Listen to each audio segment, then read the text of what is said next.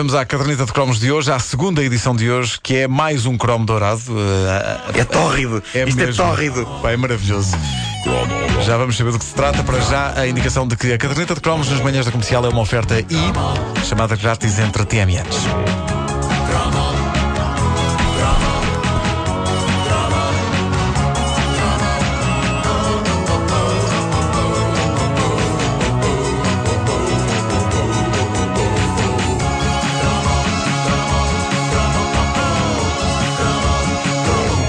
Há dois anos eu tive a sorte de ser dirigido num filme pelo grande António Pedro Vasconcelos. E eu tenho de confessar, enquanto guardião das memórias da era croma, que foram várias as vezes em que eu dava por mim a pensar: este homem. Bem, antes de mais eu pensava, este homem é alto como a caraças. Mas, para além disso, enquanto guardião das memórias da Era Croma, eu dava por mim a pensar, este homem dirigiu o Pedro Oliveira e a Ana Zanatti na mais histórica cena de sexo da história do audiovisual português. Tórrido, aquilo foi tórrido. E agora aqui está ele dirigindo-me a mim espraiado num sofá em calças de pijama. É impossível não ter ficado marcado de alguma forma por esse incrível êxito do cinema nacional chamado O Lugar do Morto. Espera aí que falhou aqui uma coisa no computador, mas eu ponho esta a funcionar. É a música, tem que dizer, a Diz música outra vez, dramática. diz outra vez. É impossível não ter ficado marcado de alguma forma por esse incrível êxito do cinema nacional chamado O Lugar do Morto.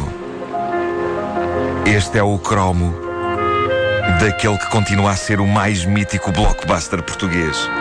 Pela simples razão de que nunca tinha sido feito nenhum thriller sexy em Portugal. Portugal nunca foi um país muito thrilling nem muito sexy. E de repente surgia aquela bomba que, dizia-se, eu gosto de dizer, dizia-se à boca pequena. Nunca percebi porque é que se diz isto assim. Deve ser porque é em segredo. É porque falas assim. É porque assim. Boquinha assim, Dizia-se que incluía uma famosa cena de reboletas em cima de um capô. O filme estreou em 1984, tinha eu 13 anos e eu tenho de confessar, apesar de ter só 13 anos, eu achava a Ana Zanatti uma belíssima mulher. E tenho de admitir que eh, passou-se comigo e com O Lugar do Morto um fenómeno parecido com o dos Abismos da Meia-Noite. O famoso filme de que já aqui falámos, em que Rui Mendes e Helena Isabel viviam uma aventura fantástica, todos nus. É pá, mas, no não- mas, isto, mas isto não tem nada a Ah, ver. Isto não, é não, não, mais- não. Os Abismos da Meia-Noite era um filme muito maluco. Ah, este, aqui, este aqui, no fundo, era o nosso Noites Escaldantes, o nosso body hit, em que Pedro Oliveira era o nosso William Hurt e a Ana Zanatti a nossa Kathleen Turner. Ah, Pedro, Pedro Oliveira não, não era nada mau também. As miúdas adoravam Pedro Oliveira. Ah, mas, tal como aconteceu com os Abismos da Meia-Noite, também O Lugar do Morto era um fruto proibido para mim. Era um filme que eu não tinha bem idade para ver, mas no qual eu sabia que se passavam coisas extraordinárias que eu não deveria estar a perder. E havia uma outra coisa a contribuir para a angústia. Em 1984, não havia muitas perspectivas de que conseguíssemos alguma vez rever um filme que tínhamos acabado de ver no cinema. As cassetes vídeo ainda eram uma raridade e a ideia que todos nós tínhamos era que os filmes podiam. ah, demorar muito tempo até acabar por passar na televisão, mas muito, muito tempo. E por isso, para quem não podia ir ao cinema ver determinados filmes, ficava sempre a pensar: epá, eu vou agora, se calhar, só para aí no ano 2000 é que vejo isto.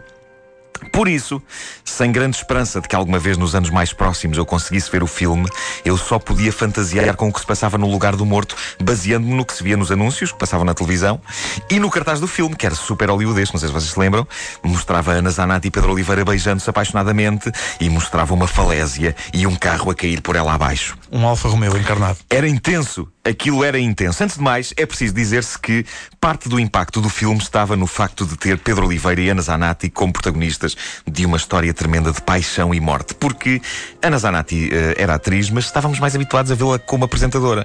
Eu lembro-me de um programa de cinema que era apresentado por ela nos anos 80, lembram-se? Eh, ela sentada numa cadeira Sim, sim, sim, sim, sim. Toda a gente estava sentada em cadeiras nos anos 80 na televisão. É verdade. Mas eh, o Pedro Oliveira era um dos mais populares jornalistas da RTP, era, era alguém que nós nunca imaginaríamos que tivesse um lado de ator em si. Era o homem que nos habituámos a ver a fazer reportagens de Londres, onde era correspondente, e ninguém o imaginava naquele tipo de preparos, embora fosse unânime, lá está, entre as mulheres, que ele era um galã.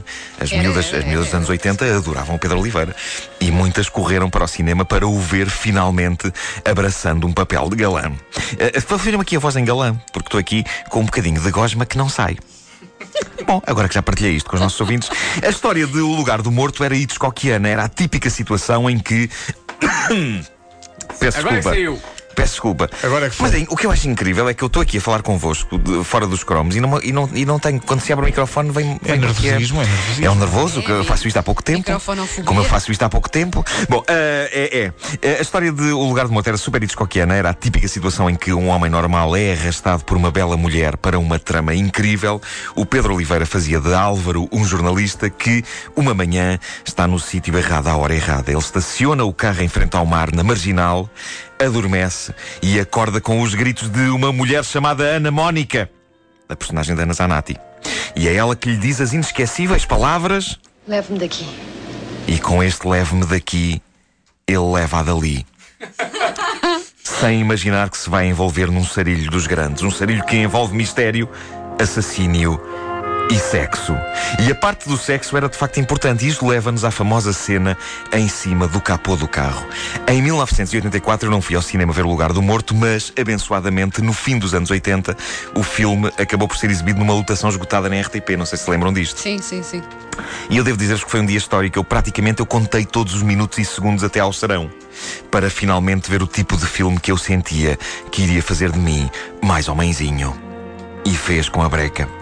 Uma pessoa estava habituada a que só os filmes vindos de Hollywood tivessem alguma mística no que toca a sexo, mas a cena em cima do capô, feita no nosso pequeno e pacato Portugal, era brutal. Eh, e eu nunca mais me esqueci do diálogo que antecedia as reboletas no capô. Eu sou capaz, ainda hoje, de o recitar de cor, mas não há nada como ouvirmos a cena do filme, porque é dos melhores diálogos erótico-canalhas de sempre do cinema. Então espera aí, ou então. É maravilhoso. Temos tempo, ou então tu fazes primeiro o teu diálogo e depois confirmamos se acertaste ou não. Está muito bem. Então diz lá. Às vezes tenho vontade de bater. Porquê é que não bates? Porque depois podia ter vontade de matar. Porquê é que não matas? É essa parte. Ah, Parece o capuchinho vermelho e, e o lobo. pois é, tens há um, lado, há um lado de fábula. Porquê que tens os olhos tão grandes? Pois é, imagina o capuchinho vermelho É para te ver melhor. com estética lugar do morto. É para te comer. Porquê é que tens os olhos tão grandes? É para te ver melhor. Opa, muito Porquê é que tens uma boca tão grande? É para te comer. Pai, vai-te comer.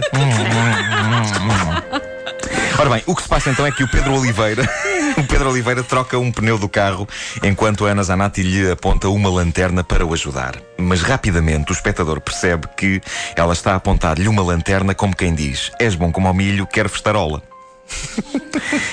Ele vai ter com ela, ela beija-lhe as mãos como quem as quer comer. As coisas começam a aquecer e eles têm então a melhor conversa preliminar de sempre do cinema português.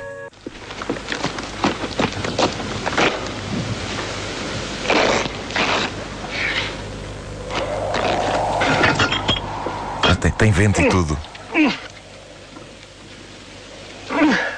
Isto é ele a mudar o pneu. Não, não vamos confundir, não vamos confundir. Isto é ele a mudar o pneu.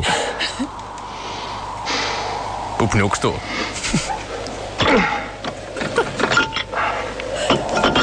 Isto é super ambiental.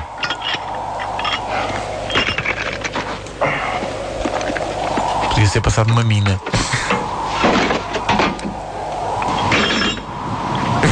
Podia, ouvindo assim, sem, sem a imagem, estamos a ouvir a história de um mineiro.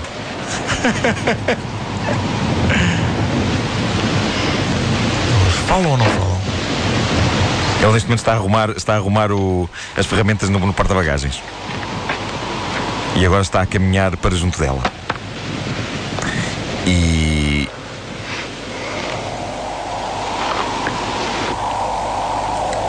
E agora Às vezes tenho vontade de bater.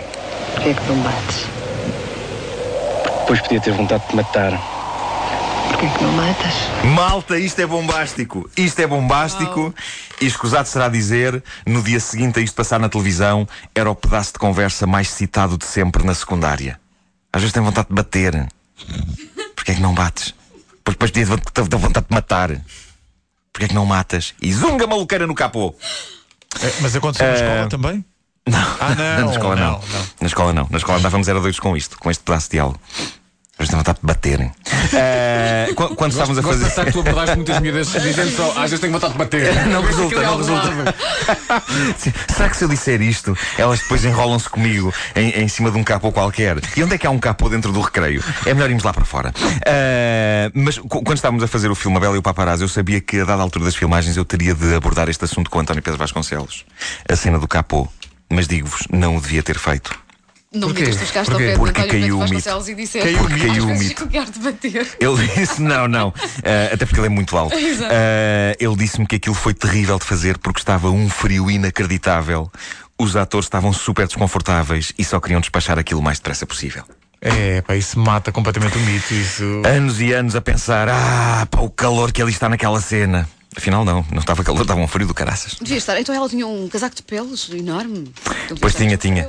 E se não me engano, eu posso estar a sonhar, mas eu acho que ele me contou mais qualquer coisa sobre a- as meias dela ou uma coisa assim. Acho que foi uma cena. É pá, meias. Não, foi, foi uma coisa super incómoda de, de- de fazer. Ah, e, e- e pronto, é para que se veja como estão ali dois magníficos atores, porque nós olhamos para aquilo e pensamos, é malucos. E, na E, na verdade, verdade, o que eles estavam a pensar era: vamos para casa, vamos lá despachar isto. A caderneta de cromos é uma oferta e chamadas grátis entre TMAs.